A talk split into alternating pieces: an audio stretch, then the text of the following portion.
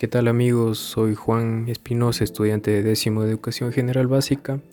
A continuación voy a desarrollar el siguiente podcast con el tema Migraciones en el pasado y en el presente. A continuación desarrollaremos el mismo. Buenas tardes queridos compañeros.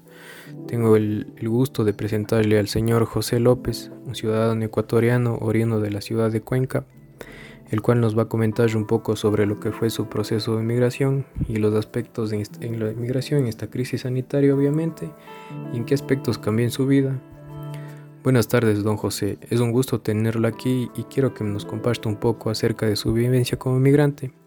Sí, Juan, efectivamente, para mí es un gusto estar aquí en tu podcast y espero poder ayudarte o solventar alguna de tus dudas. Claro, don José. Ahora sí, demos paso a nuestra entrevista. Claro. A ver, la siguiente pregunta es, ¿cuáles fueron los problemas que lo llevaron a migrar? Bueno, Juan, tú sabes que esta crisis sanitaria dejó sin trabajo a muchas familias, por lo cual dejamos de percibir el dinero y también perdimos nuestro empleo. Las cosas en el Ecuador se paralizaron, no podía sustentar a mi familia, ni mucho menos me alcanzaba para pagar un arriendo. En fin, fueron algunos problemas que me llevaron a salir del país. Uh, don José, me parece muy triste y grave lo que le sucedió. Pero haciendo relación a la crisis del 1999, cuando se dio la dolarización, creo que tiene relación similar con la que vivimos en esta crisis sanitaria.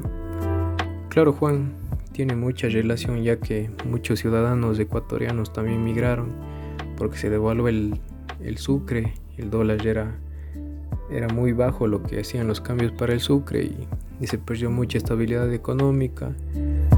Yo, lo, yo y todos migraron, ¿no? Todos migramos para buscar un futuro mejor y eso sería básicamente. Híjole, don José, ¿cómo no olvidar esta triste época y que se está repitiendo en esta pandemia actual?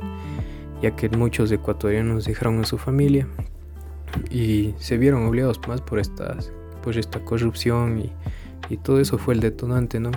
Sí, Juan, comparto lo que tú me mencionas y como recomendación es sigan estudiando, sigan preparándose, no dejen de lado el estudio, es una gran herramienta para conseguir un trabajo estable ya que las remuneraciones son muy pocas, pero algo es algo, como se suele decir en el argot popular.